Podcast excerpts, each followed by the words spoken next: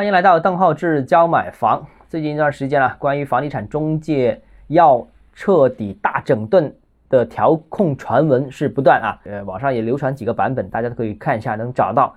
那也导致了最近一段时间房地产中介股票啊出现了明显的下跌。比较明显的就是在美国上市的链家啊，这个价格出现了一个持续的下滑。我谈几点看法啊，这个消息非常重要。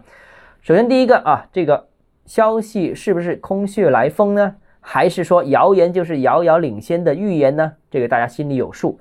至少我想说，在资本市场上面可以反映出一些端倪。比方说，就在教育双减政策出台之前，其实教育类股票在今年上半年都是很低迷的，而且是持续下跌。为什么呢？政策还没出来，它已经下跌了。其实我觉得就是所谓的春江水暖鸭先知，资本的嗅觉是非常灵敏的，而且渠道耳目是非常多的啊。所以呢。这个行业的朋友，我觉得啊，就是从事中介或者是这一类型行业的朋友，可能要有这个心理准备，要有这个应对这个坏消息的心理和行动准备，这是第一点啊。第二个呢，就是中介行业本身已经面临要洗牌，那如果政策出来的话，会加速这个洗牌。当然，我们看到现在目前这个传闻的版本是非常吓人的啊，比如说啊，未来中介费。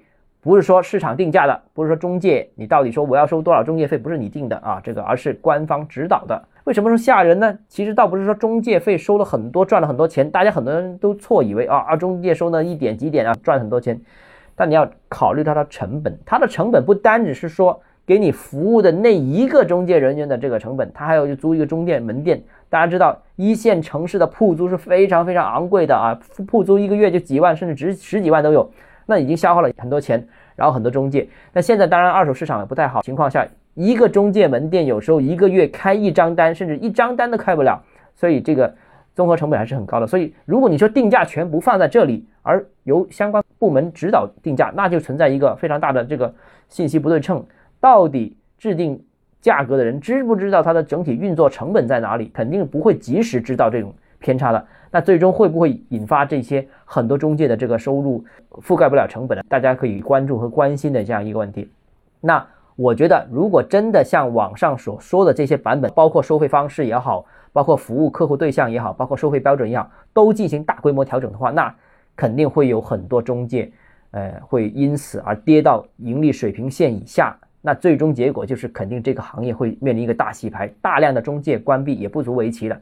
当然，现在大家其实已经看新闻也看得到了啊，这一次调控下来，深圳已经有大量的从业人员离开这个行业。那如果真的这个政策执行的话，继续再关一部分，我觉得也不奇怪。所以大家有心理准备。第三个呢，就是我觉得中介呢也要考虑转型，或者说继续考虑进一步升级的这样一个准备。老的中介发展模式的确已经存在很多问题。当然，我们就不算有这个政策调控啊，或者说未来可能出台的这个调控版本。就本身中介行业发展已经存在很多问题，比如说违规情况经常发生啊，经常引发客户投诉。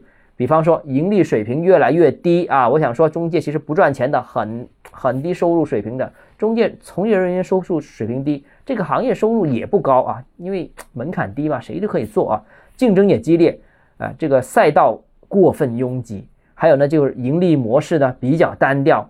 也缺乏差异化等等等等，所以预期中的这一轮调控，如果是真的来的话，那肯定会是目前整个中介行业的面临的一个新的危机，所以这个危机还是挺大的啊，这大家真的要注意一下。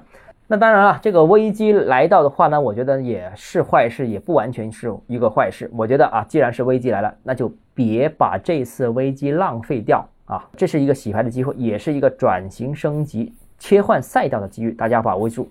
至于啊，刚才所谈到的这些中介的相关调控政策什么时候公布呢？哪些条款可信呢？这里我无法回答大家，也无法预测。我知道的和观众知道的都差不多啊。这个我只是想提醒一下做中介的朋友啊，这个能提升自己赶紧提升自己，不能提升的或者说你对这个行业已经失去兴趣的话，可能赶紧考虑转行。好了，今天节目到这里啊。如果你个人购房有疑问想咨询我本人的话，欢迎私信我。或者添加我的个人微信“邓浩志教买房”六个字拼音首字母小写这个微信号，我们明天见。